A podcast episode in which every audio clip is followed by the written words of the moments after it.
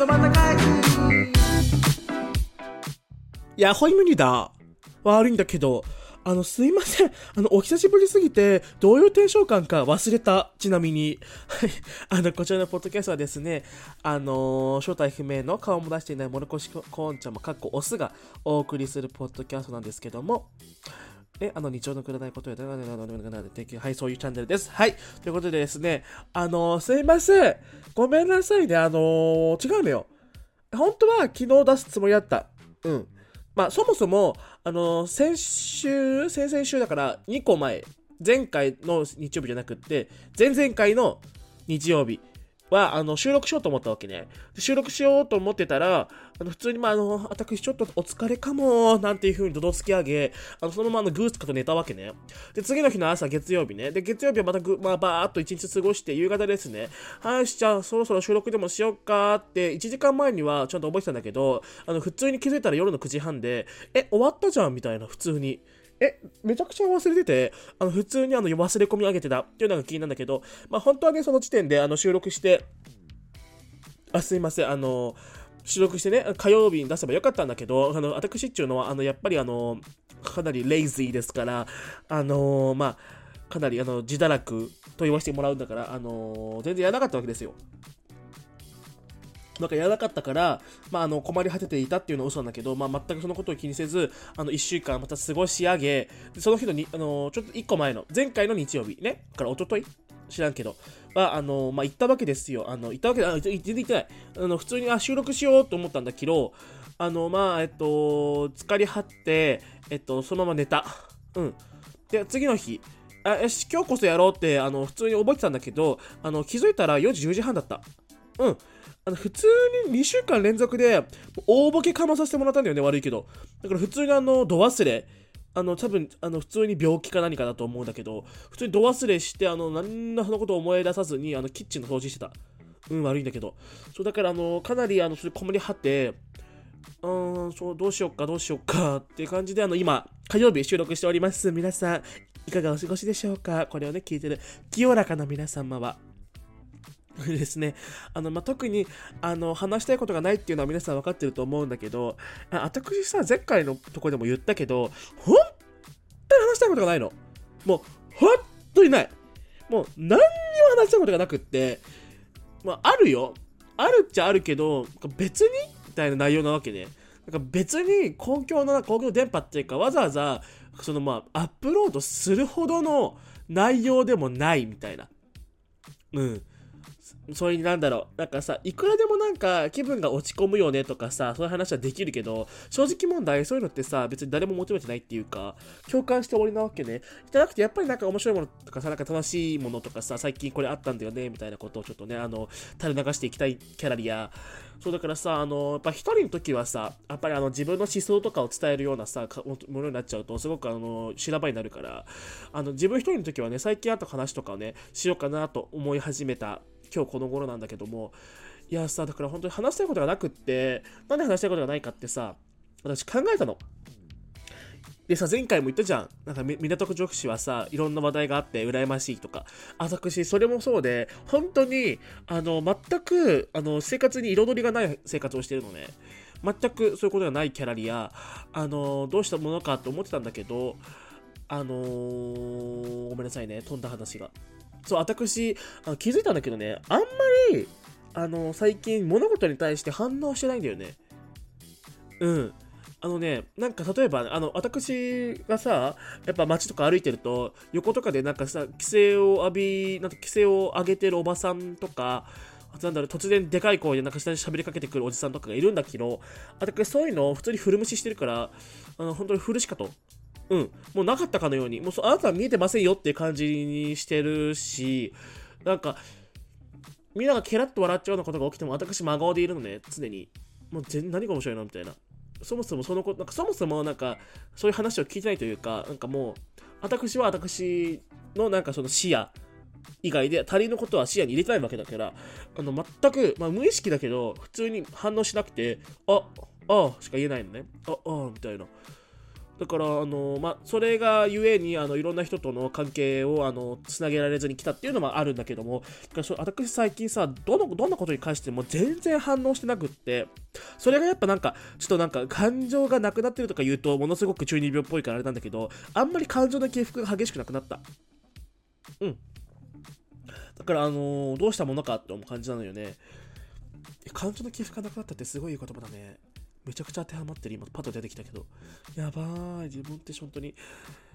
博識。危なかった。忘れてた。だからあのまあどうしたものかなと思ってたんだけどあのちょうどねあのまあちょっとした話題もあったかなと思ってたんだけど、なでなくて、ま、それちなみにあのバスの中におしっこしたって話なんだけど、興味なくない？興味ある？バスの中におしっこしたって話。あ私がしたんじゃないよ。誰かのおしっこ、あの、糞尿、あ、糞尿はおかしいか、あの、尿が垂れ流しされていた。うん、誰のかはわからないけど、うん、確実に黄色かった。まあ、あんまり匂いはしなかったけど、確実に黄色ではあったし、確実あの一つ、バスの中で、私が乗ってたの。乗った瞬間に、え、何これって思ったの。もうすごい大々、もう大っぴらに、もうすごいのよ、水というか、その液体がもうぶちまかれてて。なんかさ、やっぱバスって移動するからさ、垂れた水がやっぱそれそこら中にさ、移動するわけね、前、前後に、前後左右にね。だからもう明らかにおかしくて、しかも黄色いのなんか。で、嘘でしょと思って、私それ避けながらね、あのー、あの、座り、足を他の座席の上に少し、あの、乗せ、この尿を回避して、回避ねしてたんだけど、ちょっと周り見渡したら、明らかに斜め後ろの、左斜め後ろの、あ、右斜めか、右斜め後ろの席のシートが濡れてるの。あ、これやってるわと思って、もう絶対やったじゃん、こいつと思って、もう無理なんだけどと思って、あのおし、おしっこしてあったんだよね。あの、バスの中に。運転手さんとかもう見えてるし、もう絶対もう分かってんのに、あと私、始発っていうか、そのさ、出発するとこから乗ったから、もうその運転手がそのおしっこがあることも絶対確認してるはずなの。なのに、一切吹かずに、そのまま出発したからね。そう。あのバスがその街ののなんていうのバスステーションみたいなところに来たら全員降りて数15分後ぐらいにまたそのバスが出発するのよ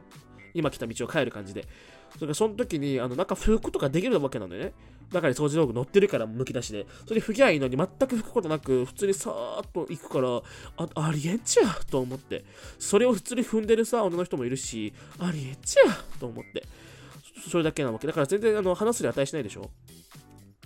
あ、あと、バス関連で言ったらもう一つあるんだけど、これは、えっと、私が、えー、っと、街から自分の自宅にあの帰るとき、ですね、あの、まあ、夜8あ、夜7時半とかかな、そのぐらいの時なんだけど、まあ、その乗り、乗りから乗りから行ってたんだけど、私途中から乗ったのね、とその街から少し歩いてスーパーまで行って、そのスーパーのすぐ横にあるバス停に乗ったんだけど、乗ったら誰もお客さんがいなくて、でもなんか奥に唯一一人が見えて、その女の人が一人、一番奥に座ってたのね。あ、なんか客少ねえなーと思ってけど、何も思わなかったの。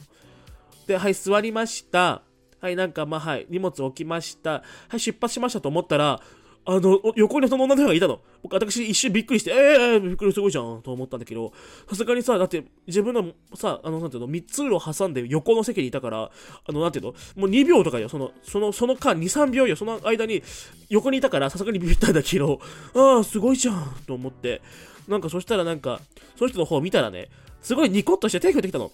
あ、だからその瞬間に、ああ、ナンパかって思ったの。あ、あなナンパかと思って、なんか逆なんていうか、なんか向こうアプローチしてたかなと思ったの。あってそんなのおかしいじゃん。うちも後ろにいたのにさ、前に来て降りようともしないっていうのが。だから何かなと思って、普通に私も一瞬だけど、なんていうの、私全然その人に興味ないから、のニコッと0.001秒ぐらいして、もう普通にイヤフォンで音楽聴いてたから、そのまま前向いたわけ。そしたらその1、2秒後よ、女の人が肩叩いてきて、ちょっとみたいな感じで来て、嘘だろ、しつこっと思って、私はもうちょっとそっけないふぶり、素振りしなきゃいけないのかななんていうふうに思い、なーにと思ってね、まあ、ちょっと見たら、なんかそのスマホを貸してくれないかみたいなこと言ってるわけ。なんか、うん。まあなんかもう、うん。なんか貸してくれみたいな。電話したいみたいな。え、え、えみたいな。あ、はい。みたいな感じで渡して、渡したけど、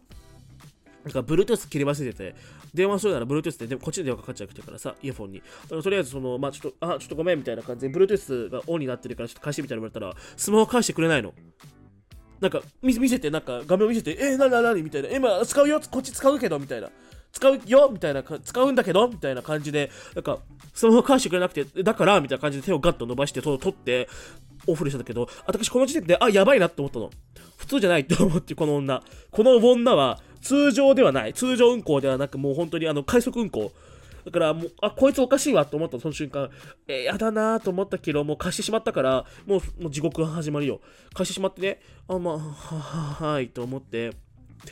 まあまあ、貸します。まあ、私もチラチラ見てます。そしたらなんか、なんか、うまく入力できないと、みたいな感じ言われて、なんかこれどうやんのみたいな感じ言われて、そしたら見たら、なんかインスタグラム開いてんの、その人。は？と思うわけじゃん。え？え、インスタグラム？と思って、なんでこいつインスタグラム開いてんのと思って、え、私の、え、どういうこと？って思って、私のアカウント見られちゃうじゃんと思ったの。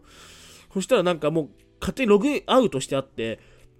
どうやってログアウトしたのっていうのがまず1個目。だって日本語表示なんだよ。で、2個目。え、なんでインスタグラム開いてんのと思って、え、なんでインスタグラム開いてんのって言ったら、インスタで電話したいっていうの。は、知らねえよって思って、もういい、もう返してとか思ったんだけど、それでさ、何が入力できないってさ、あの、ログアウトしてログインしようとしたけど、その、タイプタイプするやつが日本語フリック入力の表示になってるから、それをしょうがないから英字に変えてあげて、返したわけね。最悪と思って。そしたらバス停がバスに止まったの。あ、バス停がバスに止まって、えー、すいませんね。まあ、何、何個か飛ば、なんかその、まあ、何個か行って、それでバス停が止まるえ時でね、なんか、後ろで話してきてもいいって言ったの、その人に。え、ダメだよって思って、私、もう2、3個先のバス停で降りるから、私の家もうすぐだから、ノーみたいな感じで言ったの。で、そしたらバス取り回り、止まりました、バスが。そしたら、ぞろぞろ、なんか3人ぐらいの大男たちが乗ってきたのね。若い20、1歳ぐらいかな、20歳ぐらいの。まあ、その女も23歳ぐらいかな、ちょっとケバいメイクで、ちょっとなんかギョロッとしてる感じの人ね。明らかに普通じゃない、その時点で。なんか、あの、海外版ドンキの女みたいな感じなんだけど、その人が乗ってきた瞬間に、そのなんか男たちが乗り込んできたら、その女の人がなんかものすごい、ガッとなんかなんていうの、のけぞるっていうか、なんなんとかな。横の座席に肩を下ろすみたいな感じで寝たわけさ、なんかガッと寝て、なんかフードかぶって、マスクガッとして、なんか隠れてるわけ。でも、でもなんていうの？もう、お男たちからはもうガリ、もう、だってがっつり見えるわけよ。だって、だってもうただの席だから。で、横に通路があるわけだから、必ず、なんていうの、もう見るわけ。なのになんか、こっちにさ、シーとかやってきて、バレないようにみたいな感じやってんだけど、あー、薬中かと思って。あ、もう、ただの薬中かと思って、最悪と思いながら、そしたらなんかもう私、次の人に降りるからもうちょっとスマホ返してほしいと思った。らその女が返してきて何もいらんの？みたいな。よくわからへんねんけどみたいな、ま、もうあんたはもう困り果てるよ自分一人でと思って。私もプンスカして気持ち悪いと思って。あの、薬中女にスマホ、スマホ触られたと思って、もうすぐガーッと家帰って、全部消毒スプレーで、シュチュチュチュチュもう全部消毒しようと思ったら、2、3プッシュ目で、なんか、この小さいハンディのさ、スプレーみたいなやつの、このノズルの白い部分の、円の白い部分が飛んできちゃって、どうか飛んできちゃって、なんか液体がドビドビ出るようになって、もうす、もう最悪と思って、もう全部あの女の呪いだと思って、もうほんと許さないと思った私もブチギレ。うん。それだけですね。はい。最近のあったことはそれぐらい。あ、まだあったかも。えっとですね、これは、あのー、おとといかな、私がね、あのー、一人で、まあ、いつも一人なんだけど、一人で、あの、街の、まあ、ホームセンターでもないけど、あのー、なんちゅうのかな、KOD2 みたいな。いや、KOD2 もかなり、うーん、カインズ。おしゃれに、フランフランとカインズの、あの、なんか、ミックスみたいな、商品の、なんか、8割は自社商品で、まあ、自社、まあ、そうだね、8割は自社商品で、売ってて、みたいな。で、洋服めちゃあるし、あの、住む用の雑貨もいろいろあるし、しかもなんかそれが安いみたいな、自社自社商品だから安くて、なんか雑貨もあって、ゲー、なんかその、まあ、あ、100均か。100均で100均、100均と、えー、と、ユニクロとカインズを全部合わせて、で、なんかフランフラン風味にしましたみたいな感じなんだけど、そのね、まあそのホームセンターみたいなところで、私、あのー、返品作業をしに行ったのね。何を返品したかっていうと、あのー、なんていうのかな、USB Type-C を HDMI に出力するのと、まあ、えっと、まあ、それをいろいろするっていうので、あの、まあ、任天堂 switch の、の、あの、ホームのドック代わりに使ってたやつなんだけど、なんで使ってたかっていうと、一話あって、まず最初に任天堂 switch が買い、買えましたね買いました。はい。あの4万近くしました、全部それたら。はい。4万近くしましても、もう大損と思ってもありえんちゃうと思って私かなりきれ散らかしてたんだけど、届いてみたら、あの、ドックがなかったの。まあ、確かに写真に写ってなかったよ。写ってなかったけど、まあ、まさかないと思わないじゃん。ドックがないから、まあ、しょうがないと思って、ドックと同じ機能をするものを中国から買おうと思ったんだけど、その、そのホームセンターでも似たようなものを売ってたから、それをまず買いに行ってみたの。それがね、1600円ぐらい。で、あの、タイプ C to HDMI のタイプ C のあの端末からテレビに出力するやつなんだけど、それ買ってみたわけね。はい、買ってみました。動きません。は？ってなるじゃん。なんで動かないのと思って調べます。そしたらなんか、Nintendo Switch って特殊で、あのテレビに出力したい場合は、あの、同時に充電しなきゃいけないの。ドックはそれをちゃんとあのやってくれてんだけど、もし自分でそのドック代わりのあのケーブルなんてそういうコネクタみたいなハブを使ってやる場合は、その充電するためのタイプ C の、あの、なんていうのタイプ C のポートもあるやつじゃなきゃいけないのね。なおかつタイプ C でちゃんと充電できなきゃいけないの。だからリア、それが、え、まずおかしいじゃんと思って、最悪だと思って、まあ、それ、その1600円のやつを返品したわけね。とりあえず。で、返品した後に、えっと、ま、その、同じホームセンターで、あなんかその Type-C to HDMI と Type-C と USB Type-A っていうのがあって、もしこれがうまくいったら、中国で買う必要ないのね。中国のやつは必ず使えるって分かってんの。で、もしもしこれがうまくいったらいいんだけど、それ 4K と 2K30fps って書いたの。ってことは、あの、私は YouTube で配信しようと思ってたキャラリア、しかも 60fps で、あの、その 30fps っていうのは、その 60fps よりももっと滑らかじゃないのね。1秒間に30枚のあの写真の連続なわけそれは。でも私は1秒間に60枚の写真の連続の動画が欲しいのね。だから少しカクつくわけ。まあ、人間の目からしたらまあわからないぐらいだし、映画はだいたい24、あのリフレッシュでなんだっけ ?24fps で、だからまあそんなに日常生活においてはそんなに重要じゃないけど、やっぱり私は本物思考というか、株式というか、どうせやるならしっかりちゃんと、もうちゃんと品質にこだわりたいキャラリア、あのー、その、まあ、30fps だけど中国から届いた、届くやつは 60fps だから、中国から届くまではこれを使おうと思ったんだけど、家に帰って使ってみたら 60fps 出たの。で、あ、と思って、4K と 2K は、あのー、30fps だけど、あの、フル HD は、あの、1080p ね、は、あのー、60fps が出ることが分かって、嘘だろうと思った私。じゃあもう中国で買う必要ないじゃんと思ったの。で、その日のうちに、あの、中国で注文したから、もうその日のうちにね、あのー、中国で注文したと同時に、その店でも買ったわけ。なんだけど家帰ってやったらできたから、じゃあもう中国から買う必要ないと思って中国から買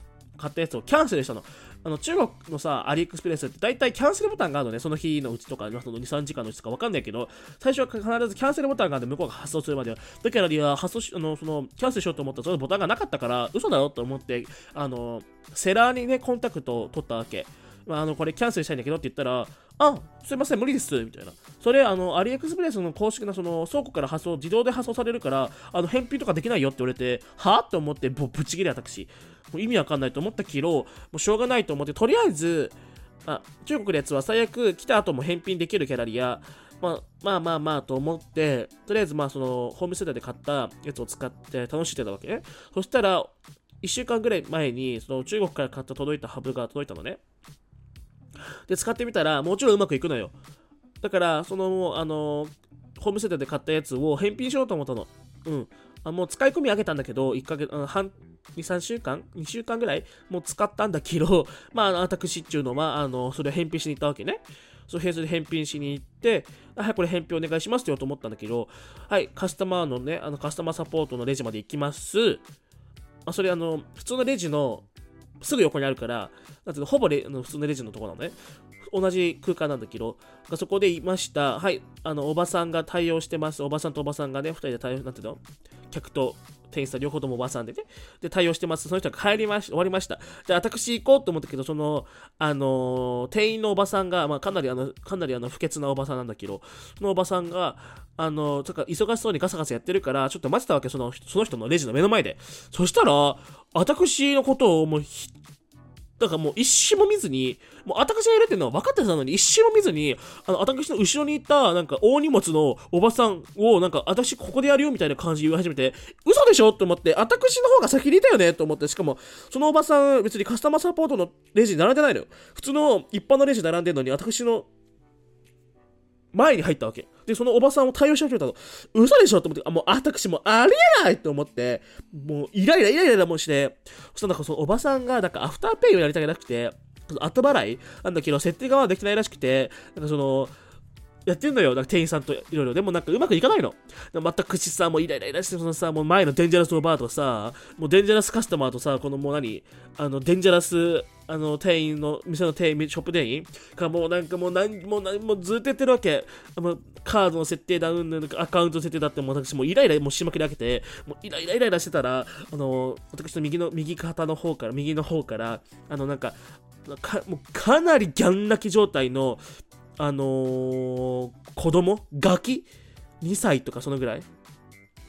を、あの、カートに乗っけた、ちょっと治安悪めのお母さんが来たのね。なんか、あの、普通に、私の横で並んでたんだけど、その後普通になんかレジの、自分でレジ、あの自分でレジするのが全部、あの、全部自動レジなんだけどね、自分でやる。そのとこに行ったわけ、普通に。あ、なんだみたいな。間違えて並んだのかなと思ったの。でも子供はもうね、ギャン泣きなの。もうギャン泣き。もう私子供の泣きがえ、ノー本当に。もう本当にもう私もイライライライして、そしてなんかさ、もう待ってるわけ。もう前のさ、おおばあたちもさ、もうずっとやってるし、なんかさ、スタッフのさ、なんかの他のスタッフが来てもなんかうまくいかなくて、もう何なのと思って、私はさ、もう見見たらわかるようにさ、レシートと、このさ、商品を持って、もういかにも返品、返金ですよっていう風にさ、もうやってんのに、そんなのさ、2、30秒で終わんのに返金、返金なんて、もう前でさ、もう5分くらいやってるわけ。もうありえんちやと思って、なんだろうと思ったら、なんか後ろでなんか怒鳴り声が聞こえたの。私、なーにーと思って見たわけ、後ろのけぞって。そしたら、さっきのなんか子供がギャン泣きしてるヒステリックおばあと、あの、親子で大デブのデンジャラスおばあが、が、あの、喧嘩してんのはぁと思って、なんか、あの、お互い嫌味を言いまくるみたいな感じの喧嘩ね。あの、怒鳴り合いとかじゃなくって、なんか、あ、あ、あ、そうでしょうね。あなたはあなんだかとかだからみたいな感じなのよ。だから本当になんかもうそれで喧嘩してて後ろで、私、なーにこの世界線と思って、なんなのこれと思って、もう私もうケラッと笑っちゃうかなと思ったんだけど、私はその子もうそんなところじゃなくて、私はもうイラつき上げてるから、もう早くし、もううるさいんだよと思って、子供を黙らせろっていうふうに思い思ってですね、もう本当にアレンジやと思って、そので、そあと親子で大デブのデンジャラスおばあたちはさ、あの、子供の方がもう私はいいからもう、あんたもお母さん私大丈夫だからみたいな感じで言ったんだけど、もうお母さんブチギレで、そのデンジャラス、あの、ギャン泣き、あの、チルドレン、あチャイルドの、あの、マザーもかなりもうイライラしまくり上げ、で、なんか、あの、さっきまで、なんていうの？対応してたスタッフ、あの、なんていうの？デンジャラスなってんじゃなくって、後から来たスタッフなんだ、その人が、なんか仲裁しに行こうとするも、なんか、あの、やめてくださいみたいなことはできず、なんか、あの、後ろ、なんかその、あその人たちの周りをうろつくだけで、もう早く沈めろ、このてめえはよ、早くやれよ、てめえの仕事だろよ、と思って、もううるさい、何なのもと思って、まあ、もう私もぶち切れたんだけど、もうありえんちやと思って、もう貧乏ゆすりとかもかまして、もう圧をかけたわけ、店員に。もうありえないんだよ、と思って、そしたら、あのさっきまでてんやまんやしてた、なんか、あの、全然、あの、なんていうの、仕事ができなさそうっていうか、あの、見習い、最近入ったばっかりみたいな感じの店員さんに、私圧をかけ、もう、早くてめえが対応しろや、やげにしようと思って、その店員さんが、おーのみたいな感じで、あの、あすいませんみたいな感じでね、対応して、私がもう、これ、これは、このね、あの、なんていうの？ハブ？このコードはもう動かなかったらもうこれでも、あれもう本当にあの、怒りしろって感じで、返金しろって感じでですね、私はもうブチギレおり。そして私はね、ものすごい光のスピードで、もうほぼ30秒、40秒のレベルで私はもうへカッと返品し、もうカカカカッとね、あの、歩き去ったんだけど、その店から。もう何なのと思って、ありえちやと思って。もう本当に4もそれだねとか思いながら、その後ね、お尻をぶりつけ上げ、どどつきながら、あの、バス停に向かい、あ帰ったんだけど、あれ、それが、あの、デンジャラス、あ、それはまた違うか。デンジャラス、あの、スマホを使う、あの、デンジャラス、うん、ヒステリック、あのー、薬中女の日ではないわ。うん。それ以外なわけ。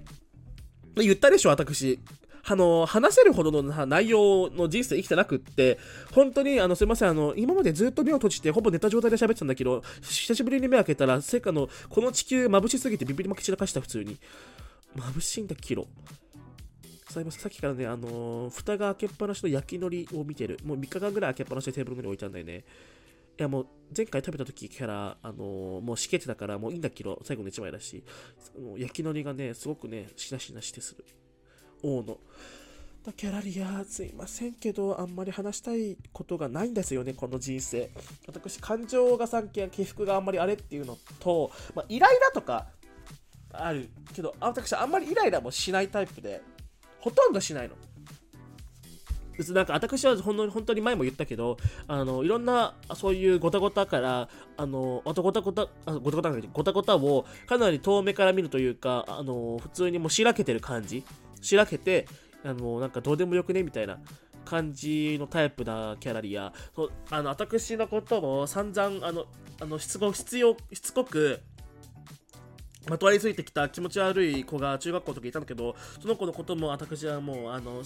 何この子と思ってちょっと頭おかしいないのと思って、どういう教育したらこういう形になっちゃうのみたいな感じでですね、冷めてたんだけど、正直問題私、やっぱいろんなことに冷め散らかし、あの、やっぱりあの、普通ではないキャラリア、あの、やっぱりそれなりにあの苦労するんだよね。話したいこともないし、話したいことがないってすごいよね。いろいろさ、あの、6時間とかスペースやるくせに、全然話したいことがなくって、もうほんとどうしたものかって。逆にみんなどういうのことを聞きたいのかね。うん。いや、本当になんか最近は、全然なんかやりたいことがなくって、それ、それこそ、まあ、うん、全然やりたいことがなくって、で、なんかあの、まあ、やりたいことはないから、なんかやん、まあでもなんかやんなきゃなみたいな感じで思ってたけど、本当にあの自分の心を動かすものがないのね。唯一、本当に本当食欲、睡眠欲とかそのぐらいなわけ、そういうなんか生理的な欲求とかぐらいしかなんかもうなくて、外出する、なんていうの外出する、あのー、これさ、ノート続けると全然頭回んない。あのー外出する動機も、ほとんどなんかこれ食べに行こうとか、これなんか食べたいとかなわけ。だから全然なんていうのはもう本当お金を消費する一方で、あのなんか、趣味とかないし、趣味とか最近全くなくなっちゃったし、前まですっごい多趣味だったのに、最近趣味とかもないキャラリア、本当にどうしたものっていう本当に聞きたい。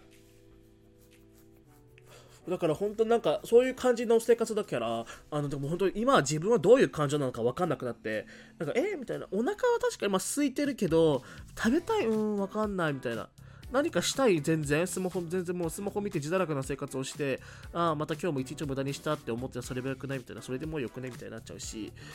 本当になんか今今なんか楽しいことをしたいのかワクワクしてるのかなんか気分が沈んでるのか落ち込んでるのかイライラしてるのか自分の感情がかなりわからないっていうのがあのね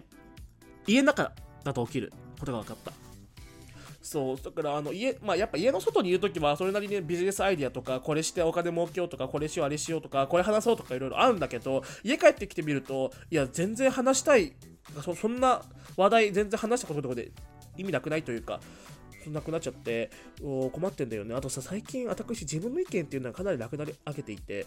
あの全てのことに関して私最近あの全く期待という期待ないというか全くなんていうのあの真剣に取り組んでないキャラリア。例えばね俺がこうなんかもうお金持ちになってやるぜ。まあそれはあるな。うん例題が悪かった。なんだろうな。これなんだろうな。なんか意味がない。うん。あのわかるわかる？わかるかなあんたたち。意味がないっちゅうのわかる意味。うん。難しいかな。あの地球っていうのはあのうちは地球っていうかうちらいやーびっくりした。え？びっくりしたーびっくりした。あの黒いさっき私が椅子の背の元側にかけたあの黒い充電器が私がちょっとあの姿勢を変えたらそれが下がって一瞬キモいゲロやばいなんか生物というかなんていうの蛇かなんかいたのに見えてもうもうびっくりした私そういうの無理。えー、もう無理なんだけどゾワッとしてもう鳥肌鳥肌すごい見て。なーにこれ。ありんちゃあの人間っていうのはさ生きる意味がないわけ。これに関してはあのかなりあの皆と熟考したいんだけど人間っていうのは生きる意味がないのね。生きる意味を探す人もバカなわけ。あの私そう思うのね。生きる意味なんてないのよ。あってあのたまたまできたこのたまたま人間ができたこの惑星このたまたまガスとか塵とかがガガガガガッとなってできた惑星の中で生きてるうちらのに意味なんかないわけ。たまたまできた偶然の賜物。だから、だから、なんかそんな偶然の賜物で、たま、なんかその、で、生きてきたに、そのなんか生まれた人間が勝手になんか、働くとか、そういうのを作っただけで、別にうちら動物みたいな生活してもよくねって思ったわけ。だって、何のためにうちら頑張って毎朝起きてさ、会社行ったりさ、まあ、毎日学校行って行ったりしなきゃいけないの？みたいな。あなたたちがか、その人間が勝手に作ったルールにうちら勝手に縛られてるじゃん。同じ人種だけだけで。そうだから私、この地球を仕切ってる人間って大嫌い。いやお前のお前の地球じゃねえからって言いたい。本当に。え別に、うちらはうちらの自分の好きなように生きてよくね？なんで、あの、この、なんていうの、国連がくなんか地球のこと決めてんのって。悪いけど、ありえないと思って。みんなの地球なのになんでお前らが仕切ってんの？みたいな。ありえない。あとな、なんでライオンは、あのなんていうの？島も殺してもいいのに、うちらを殺したら罪取らなきゃいけないの？みたいな。ありえないと思って。あって、じゃあ猿にも法律作ったらって。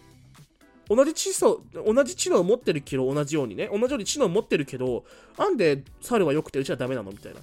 わからないという、わからないというか、勝手にルールを作った、勝手に頑張らなきゃいけないみたいな、今のこの基準を作った人間がかなり私は大嫌いなわけ。だから、うちら別に頑張る必要ないじゃんと思って、頑張って大学行って、頑張って仕事に就かなくていいじゃんみたいな。それをうちらが幸せとか、その生きる価値、生きる意味とか、なんていうの、よりよく生きるためにいろんなこと頑張るっていうのがあるから、あるけど、別に、あの、私が、なんか、あの、幸せに別にならなくてもいいみたいな思ったら、し、なんか自由にさせてほしいんだよね。いや、わかるかな？これ哲学の話なんだよね。アレクトテレスとかさ、昨日みんな聞いたことあると思うけど、古代のさ、人たちとかもいろんなことを思ってきたわけよね。哲学とかで。だから私、生きる意味なんかないと思ったわけ。で、こんななんかクソみたいな地球？なんて別に、うちら、なんで、あの、頑張ってやんなきゃいけないわけみたいな。うん。命っていう概念を作って作るのやめてほしい。うん。人間ってか、あとさ、苦しいっていう感情なんで作ったんだろうなって私は思う。もし苦しいっていう感情がなかったら、私全然、あの、環境破壊とか考えないよ。なんで今考えるかってさ、それに苦しむ動物とかがいるわけでしょいるからでしょでももし苦しいっていうか、まあ、苦しいっていう、うん、概念っていうか、うちらに慈悲の心がないなければ、ただうちらがただの動,、まあ、もう動物でも慈悲の心あるのか？自分の子供とかに。でも、もし自分とか、うちらが何でもしてよかった。うちら別に地球守んなくてよくね？って思っちゃって。うん。またどうせどっかでたまたまできた地球がどっかあるでしょって。うん。思っちまった。だから本当になんか頑張らなくていいみたいな、もう夢とか本当にもうどうでもいいみたいなさ、もう本当にどうでもいいみたいな思ったのね、私。自分の夢とか、本当にどうでもいいみたいな。本当この地球どうでもいいみたいな。生きる意味なんてないじゃん、うちら。たまたまできたんだから、人間って。これたまたまこういう生態系ができてるけど、それはたまたまなんだから、うちら別に、それに意味を持たせる必要もないし、そう、だから、そう。だから私、これに関して、かなり考えるものがあった映画っていうのがドラマっていうのがあってあれがツイートもしたけど「ベイビー」っていうイタリアの2018年ぐらいのドラマなんだけど結構3シーズンでちょっとまああの、まあ、長いなと思ってヘビだなと思ったけど、まあ、あの2日3日で読みあの全部見終えたのね。で見終えたんだけどなんか簡単に説明しちゃうとねあのもうなんかイタリアのローマの中心の高級住宅街に住む若者たちの話なんだけどなんかやっぱお金持ちのうちの子だからやっぱやっぱ貧乏のことは違う悩み方をするのね。やっぱくせ者が集まったさ私立の高校とかさまああの何ていうの？まあ将来期待されてるとかさ自分のやりたいことできないとかいろいろとはそのそういう感じでなんかやっぱお金持ちならではの悩みを持つ主人公がいるわけね。まあみんな持ってんだけどねそういうのその主人公はなんかやっぱ自分がいい子ちゃんすぎいい子ちゃんすぎてそのうちらとは自自分たちの高級ななんていうのその安定というかさ秩序を守るべきみたいなそういう世界じゃなくてなんかやっぱ悪に憧れちゃうわけでなんかちょっとヤンキーとかさちょっと悪いのに。その中で一人ちょっとそういうなんていうのあのやダークサイドに落ちてる系の女の子ってわけ。みんなからなんかあの結構からかわれてたりしてるんだけどそのそういう女の子と会って意気投合してその子があの行きつけというか顔見知りの人がいるやってるバーに行くわけ。バーっていうか、まあ、クラブみたいなところに一緒に行って楽しんでみたらすごくてなんかもうめちゃくちゃ楽しくってもうはっちゃけるわけ。そしたらそこのちょっとまああの小ずるいというかちょっとあの悪い大人オーナーがあの買収しないかっていう話をしてきたの。そんな話はまあねそんなあの直接的じゃないけどまあ買収しないかってなったのね。でそしたらそれをやっぱしたわけその子たちはやっぱ。しかもその特に主人公はもうかなりその売春行為に沼っていくのね。なんかもう全てどうでもいいみたいになるわけ。なんかもう、うん、なんかやっぱりもうそもそもなんか全てのこの世界に絶望してる感もあったのね。で、なんかもう売春して自分が買われて求められるっていう状況になんかやっぱ興奮するというか、うーん、やっぱも求められる。あと、うん、だからそれに私すごく共感して、なんかそのその全てにわかるよ、わかる、わかるみたいな、わかるみたいな。でも、もう全部わかるみたいな。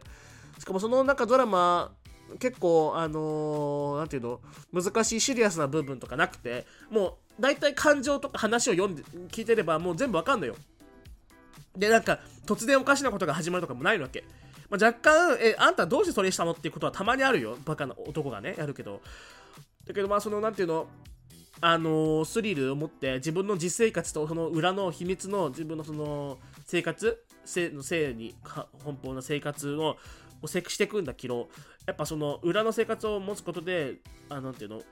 自分の表の生活表のね生活を保つみたいな感じなんだけどだんだんだんだんこつれてきてやっぱいろんなことが明るみになっちゃったり問題になったりもうなんかその自分が事件で巻き込まれそうになっちゃったりなんかその人が死にそうになっちゃったりするわけ。で、そうやってなんて、やっぱその、やっぱりそれなりのさ、悪側の人たちの、の、なんていうの、部下という部下っていうか、そのなんていうの、の手引きでやってるから、それなりにやっぱなんていうの、事件に巻き込まれかけちゃったりするんだけど、まあそんなになんていうの、馬鹿げたコナンみたいなことはなんだけどね、コナンみたいな爆発とかないけど、本当になんかちょっとした人間関係とかなってくるんだけど、その中でやっぱなんか、すごく感じるのがさ、なんかもう、なんか、やっぱな、な、ななんていうの？絶望というか、なんだろう、なんかもう、し、しらけるみたいな、冷める？すべてに。全部で冷めるみたいな。ちょっと私が勝手にそうやって捉えてるだけの可能性が高いけど、うん、そう、だからなんていうの、その、もうどうでもよくなって、ただ自分が求められるっていう状況に酔うっていうね、闇落ち？違う、なんか私勘違いしてほしくないのは、なんか中二病とか、なんかあの、生きてる系の闇落ちじゃなくって、なんか、それなりにこの世のことを知ってるからこそ、もう闇落ちしちゃうみたいな。うん。そう。でも私が嫌いなのって、私が個人的に嫌いな闇落ちがあってね、それが、あの、自分、あの、理性を保てない系の闇落ち？が私どうなのそれ何かっていうと、例えば、タバコやめられない、お酒やめられない、なんかあの、変なことしちゃうとか。私、そういうのに、ものす、もう、私、一回も理性がなくなることがなくいいのね。人生の中で。だから、なんていうの、なんか、あの、もう、全てに絶望して、飲んだくらいになっちゃうとか、ないわけ。私、個人的に嫌なのが、個人的に嫌だっていうか、個人的にすごくダサいなと思うのが、闇落ちして、かっこいい俺とかじゃなくって、いやいや、あんた闇落ちして、そのなんか、お酒のアルコールとか、そのアルコールとか、そのニコチンとかの、あの、なんて依存に、あの、負けちゃってるというか、なんていうの？わか一般的な、わかるかな？あんたすごく普通、なんかその、うん、なんていうの、た、た、ただのアルコール、うん、言い方がな、見つかんないな。その、うん、なんかその、ただのアルコール、ただのアルコールだよ。ただのアルコール、ただのニコチンに、なんかもう依存して、それになんかもうなんか理性持ってかれちゃうような、なんかそれがなんかすごく一般的で、すごくなん私は一般的なことが脳だから、そんな、その、そんな、こなんか、たまたま生まれた、たまたま誰かがやり込み上げてできたお前ぐらいの人、程度の人が、この世界に絶望してお酒に飲んだくれるなんて、もう本当、私とはレベルが違うと思ってるの。まあ、私とはもう全くレベルが違うと思ってて、まあ、その人、その人自身もいろいろ思うことがあったかもしんないけど、もうそういうことじゃないのよ。うん。もっとなんか、もっと根本の話がしたいわけ、私はと思って。だからそのなんか、あとタバコやめられないとかさ、ニコチン中毒じゃんみたいな。私はそんな、あんたたちみたいにニコチン中毒にはなりませんよ、悪いキロ。うん。私は、わかんないよ。もしかしたら自分がもう精神弱ってそうなっちゃうかもしんないけど、私はこの世界で絶望したからといって、なんかそのなんか、自分が、自堕落、なんか自分がなんか、自分がもう、自分もなんかそのなんか、ダメな自分になるなんてことはないと思うよ。私は。だと、どうなんだろうね。わかるこの話。その、ただのニコチン中毒とか恥ずかしくないみたいな。格好つけてない、格好つけられてないよっていうか、それなんか、あんた、かっこいいと思ってやってるみたいな、かなり思ってしまう。そのドラマの中では結構わあのまだみんな高校生なんだけどお酒もタバコもあのコカインもやるのコカインだかえっとねなんだっけあれコカインじゃなくてマリファナかマリファナもすごいもん吸うのよもうすごいの。必ず10回ぐらいは吸ってる。一つの話の中で。それはね、あの、イタリアの今の現状をすごくよく表してて、今で、今少し前だけど、例えばね、私ツイートで書いたけど、今、イタリアってあのお酒飲んでいい年が18歳なんだけど、それはね、2007年にあの引き上げられたの、16歳から10、えー、16歳から、えー、と18歳に引き上げられたんだけど、それが日本みたいに大々的に告知しないから知らない人が多いの。そう、知らない人が多いし、多いんだよね。そう。多い。何話違いしないそうだから、えっと、それを知らない人が多いから、16歳でも売っちゃう人がいっぱいいるのね。飲んじゃう人もいっぱいいるし。で、かつ、今、なんかその、みんなが飲むのがワインもめっちゃ飲むけど、ワインもすごい飲むけど、今ビールが人気なのね、イタリアで。やっぱそれをよく表現してて、その高校生のその主人公というかそのメンバーたちは結構やっぱビール飲むのよ。結構それもよく、うん、やってる、表現してた。うん。ロシアの今とかさ、若者の感情をよく表現してるんじゃないかなと私は思った。これはシーズン3ぐらいの話なんだけど、ちょっと闇落ちした側の、あの、クラブに誘った側の女の子がね、あの、その、ちょっと悪い大人といい感じになっちゃうんだけど、やっぱり自分にもやっぱり害があるし、手をやっぱ切ろうとするわけね。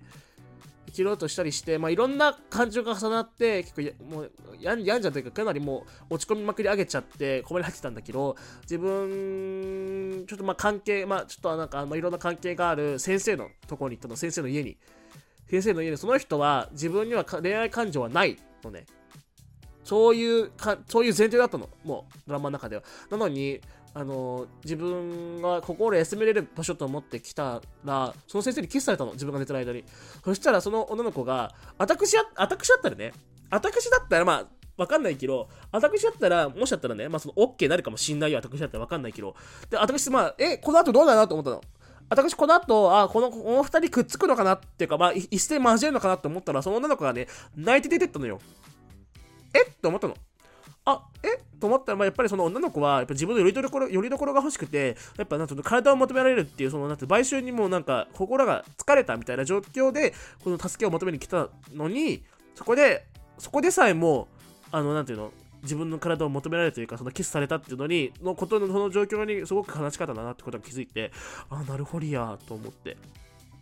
なるほりや。なるほりや。自分の感情がしっかり分かってるからこそ泣けるんだよね。私、本当に自分、私さ、多分私だったら、私だったら多分その状況を普通に受け入れちゃうと思う。うん。それはな自分の感情が分かってないからだと思う。あ今自分は疲れ果てていて他人に求められることに疲れたからこの自分のことを求めてこない先生のところで安らかになんと少し休みたいというか少し慰めてほしいっていう状況っていうのを自分で客観視できないかも自分だったらだからちょっとそれはかなり、えー、そうなんだって感じだって、そののベイビーは本当に見てほしい、語りたい。いろいろ思うことがあった。なんかその今の世界に実、そのもう、もういい、もう何もう何でもいいって、もうどうでもいいっていう女の子が、そう、かなり共感したから、みんな絶対見て。そう、だから私さ、本当に、この世界どうでもいいなってことに思って、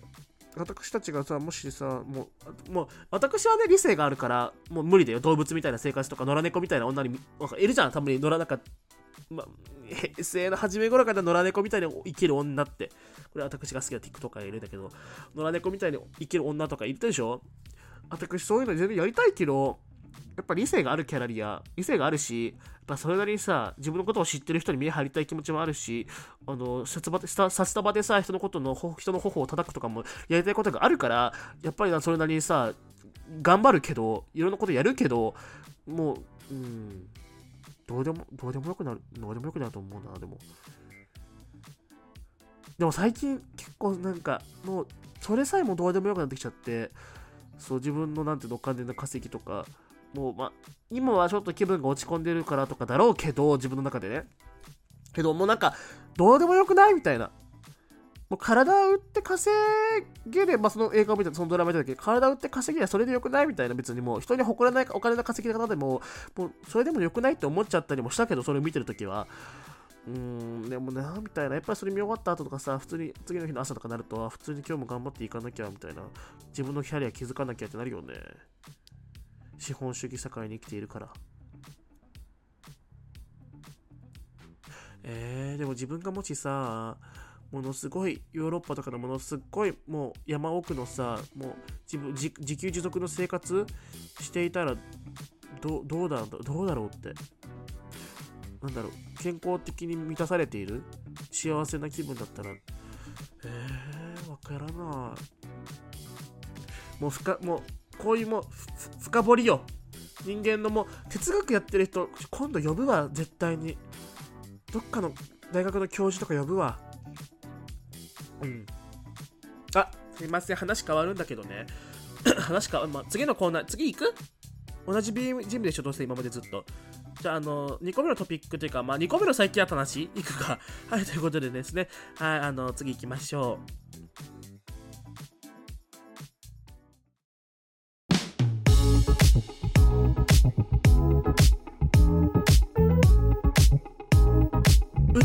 うちらの井戸端会議。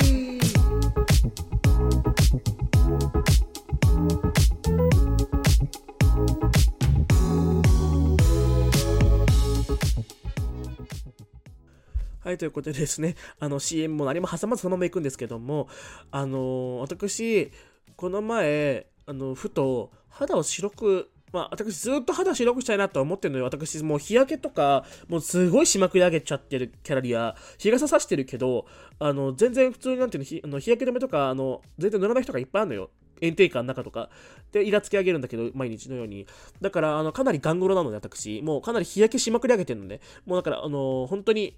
もう半ズボン焼けとかすごいわけ。半袖やるときとか。もうだからもう本当に困り果ててるし、なんでか体の中で顔が一番黒いの。ありえなくないと思って、もうこれもう本当に困り果ててるんだけどさ、やっぱあるじゃん。エルシステインとかレチノールとかさ、肌を白くやするやつが。それでね、調べたの。なんかもう絶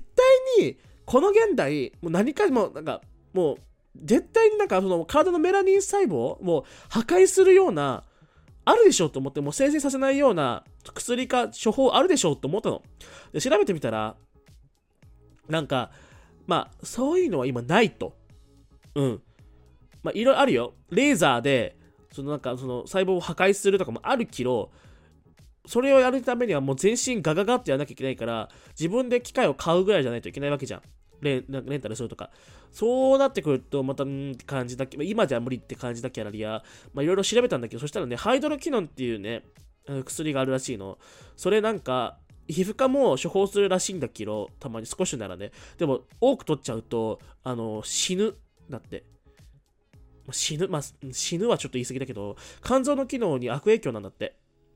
そう、だから、え、そうなんだと思って、だから、それをちゃんと公になってるわけで、それがなんか横行しちゃってる国があって、それを使った人がなんかちょっとかなり大変なことになっちゃったとか、なんかね、水銀が含まれてることが多いらしくて、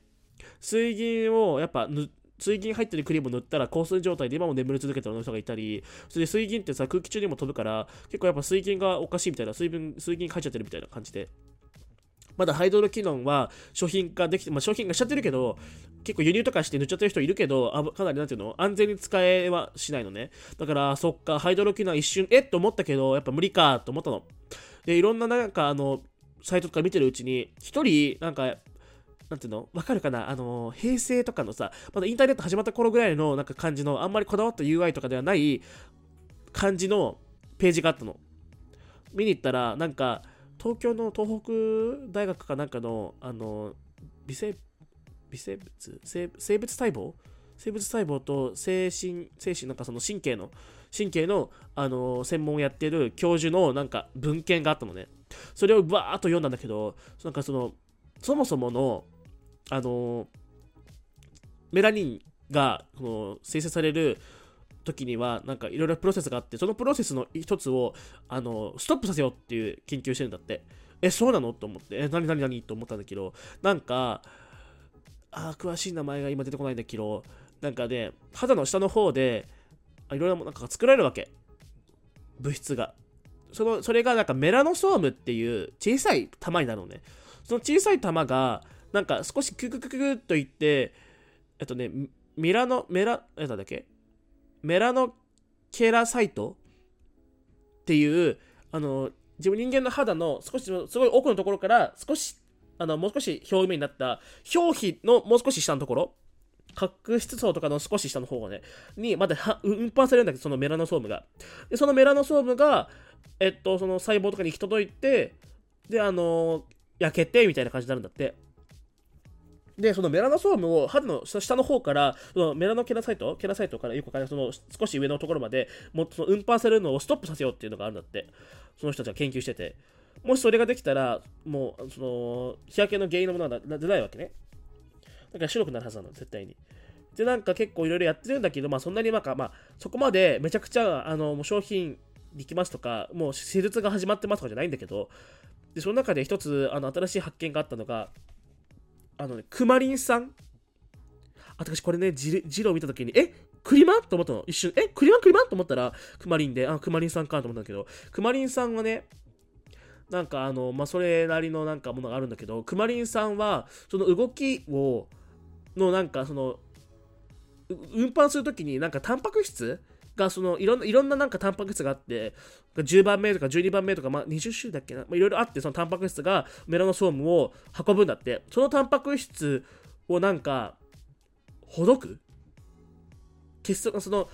2つのタンパク質、まあ、いろいろな種類の中の2つのタンパク質があって、そのタンパク質が結合すると、あのー、いい感じにそのメラノソームを運ぶわけ、運ぶ役役割をするんだけど、その2つのタンパク質の、あのー、結合を、ななんて言うんだっけ？ほどく？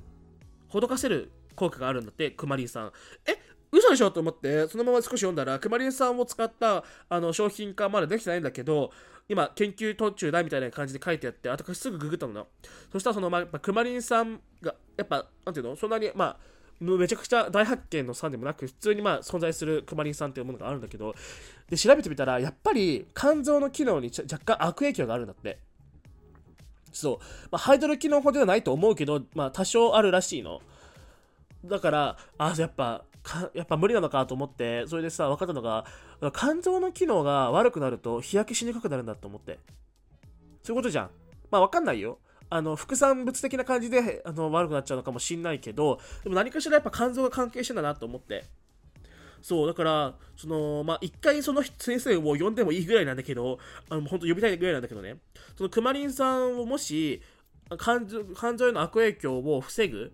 肝臓の機能を良くする成分も、まあ、わかんない。クマリンさんが、あのー、なんていうの？メラノソームとかの運搬のあれを、はをあのほどくと、肝臓に悪いのか、それとも肝臓、くまりさんが肝臓に作用して、その肝臓がメラノソームを作るもの、作るなんていうの、元となるものをうまく生成生成できないみたいな感じ、どっちが先なのかっていう問題があるわけね。だから、もし、なんか肝臓は後とかだったら、ね、作用、その意味が、なんかそのなんていうの、そこに作用しちゃうのが後だったら、例えば、肝臓の動きを良くする成分も一緒に入れた、そのクマリン酸のね、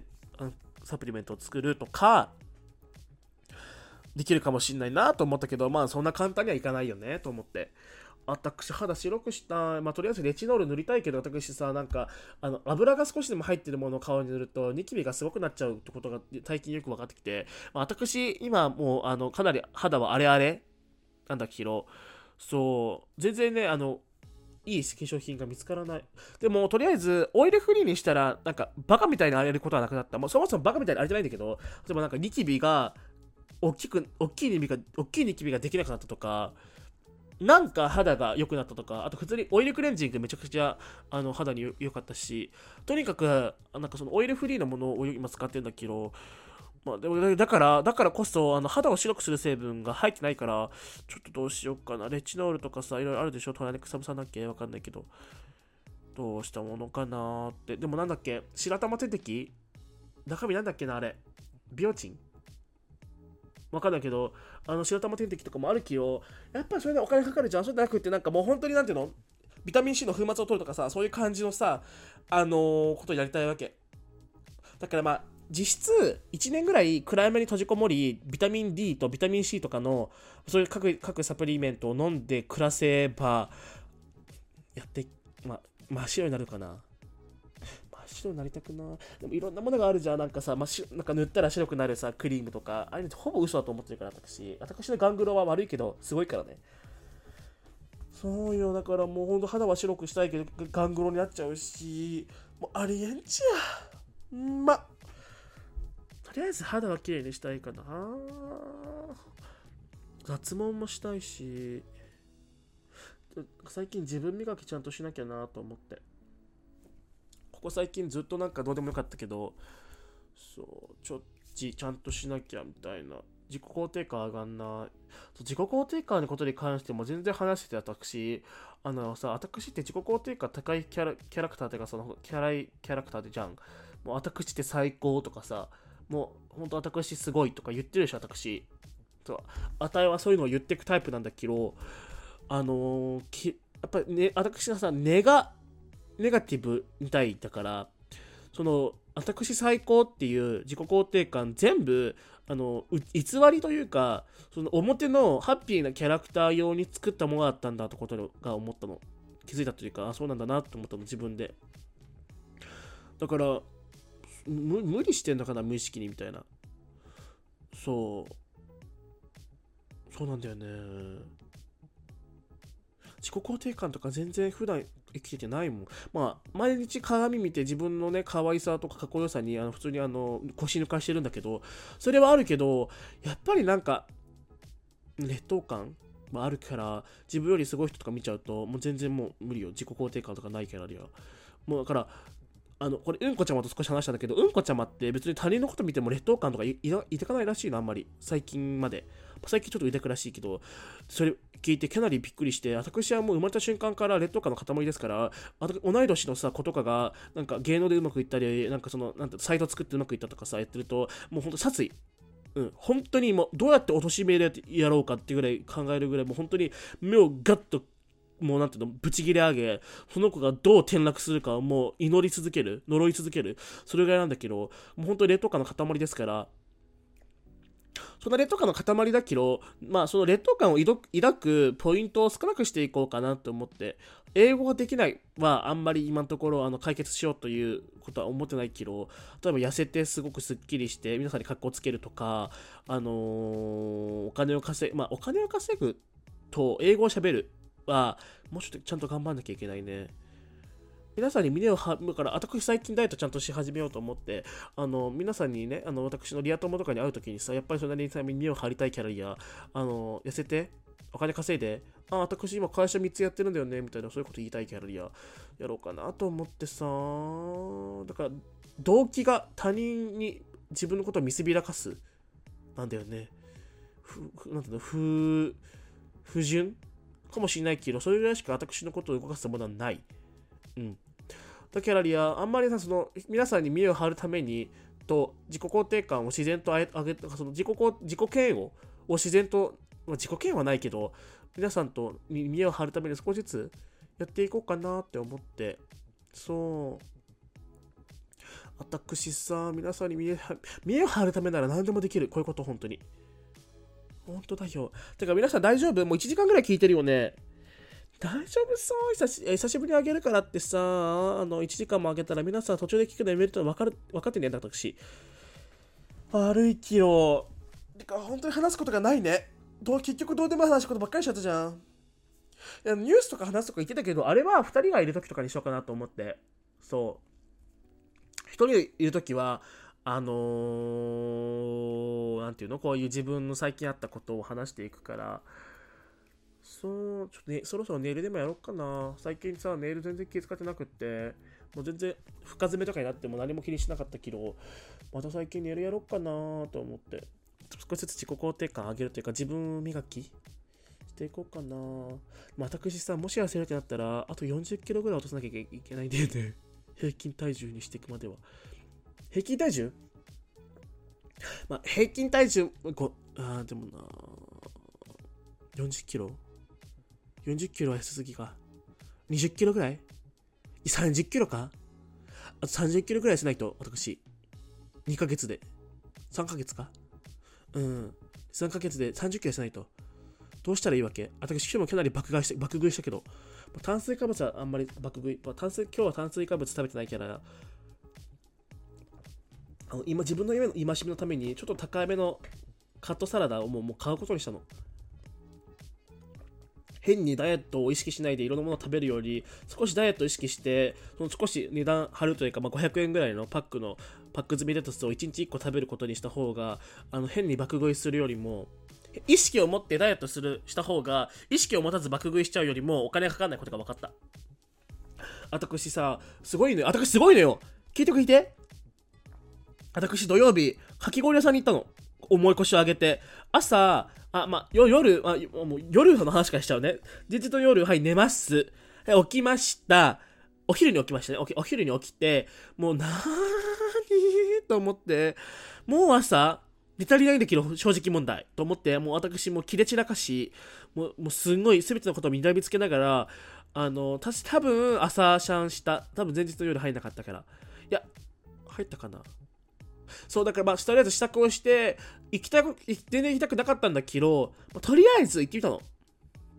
行ってみようと思って、かき氷食べたかったしと思って行ったの。そして頼んだのが、なんか、いろんなものがあったけど、外の看板で、なんか、私目が悪すぎて、あの、1000円に見えたのね。1000、1500円に見えたから、1050円に見えたから行ってみたら、あの、そもそも値段が若干外の看板と中で変わってたっていうのと、あとふ、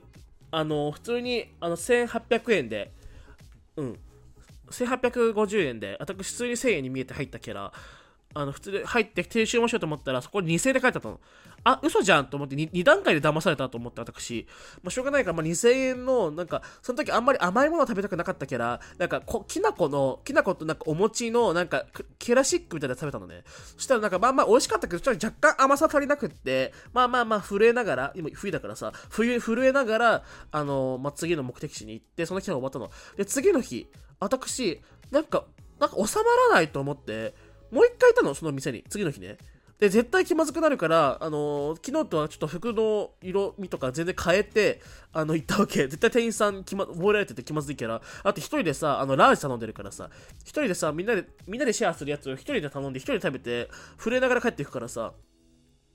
絶対店員さん覚えられてるわと思って、で、行ったら違う、かなり不衛生な女の人がやってくれたんだけど、まあまあまあと思って、その店ね、何が嫌だって、あの、まあ、美味しいんで、美味しいけど、なんかね、床が、なんかめちゃくちゃゴミをしてるの、床に。なんかあの、なんかそのソファーとかも置いてたけど、めちゃくちゃシミがあるの汚くて、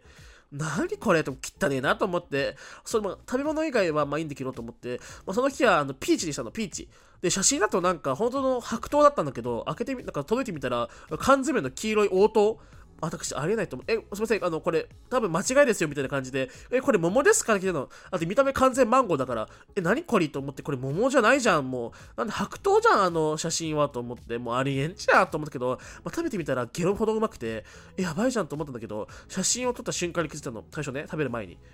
アイスクリームにね、ゴミ混ざってんの。ありえんじゃんと思って。けど私さ、最近怒りとかあんまりないから、普通にスプーンでパッと取ってそのまま食べ過ぎたんだけどさ、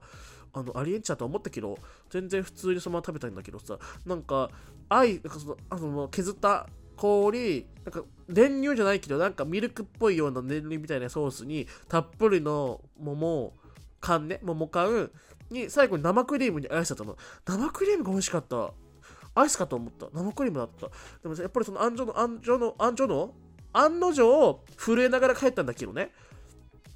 そうだから、私さ、すごいんだよね。それ2000円なのよね。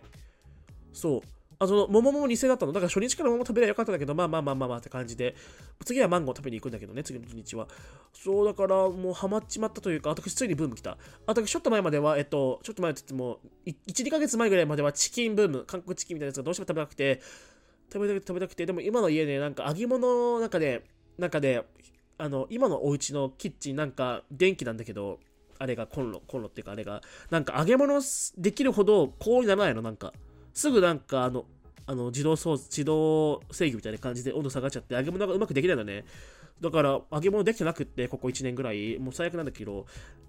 だからあの揚げ物を食べたくってチキンをむさぼり食ったりしてたんだけど、その後はブーム去って、えっとね、ケバブブームが始まったの。若干今も続いてるけど、ケバブブームね、こっちケバブのお店死ぬほどあるから、マジコンビニと同じぐらいあるから、ケバブのお店が。まあの、日本のケバブとは違う、日本のケバブは多分ピタ使ってるでしょ？パンが、ピタ。あの、なんか、半付きみたいな。こっちはなんか普通になんていうの？トルティーヤみたいな感じで、平べったい、あのー、生地なんだけどね。それとか、あとは大量ののファイラーポテト。私が見つけたね、大通りの少し横にあるところのポテト、本当に美味しい。ビビる。全然味違う。普通にすごい美味しい。ビビる。そこのポテトとかを普通にあの、山、もう、もうすごい食べまくり上げることをしたりしてたんだけど、それがあの、ケバブブームね。で、今はかき氷ブーム。うん。かき氷やばい。お腹たまんないの？あと、あとの日曜日ね、それが。あの土曜日と日曜日に行ったんだけど、日曜日桃食べた日の後、その後、あの、近くの、あなんていうの、ショッピングセンターのフードコートで、マカロニを大盛り食べ、マカロニグラタンみたいなやつね。さすがにそれを食べた日はビビってダイエットを決意した。うん。その日の帰りに歩いて徒歩であのスーパーまで行ったんだけど、あれ？その日が携帯貸しの日かな？もうちょっと前か。すいません、もう記憶ぶっ飛んでるキャラリア。でもさ、もうそう本当に話すことないから、そろそろこ今回この辺にしとくか。もう1時間超えてるしね。でこ今日もね、あのこのクソほどくだらないね話をね、あの耳の奥底まであの届けていただき、誠にあざした。本当に。とことでね、あのまた次の次の週、あの私がちゃんとやってればまたお会いしましょう、そこで。そう、てかさ、やんなかったキャラリア、あのね、この俺を出さなかったキャラリア、スペースとかやればよかったんだけど、スペースで全然やってなかったね、今回。ごめんぴよーということで、皆さん、バイバーイ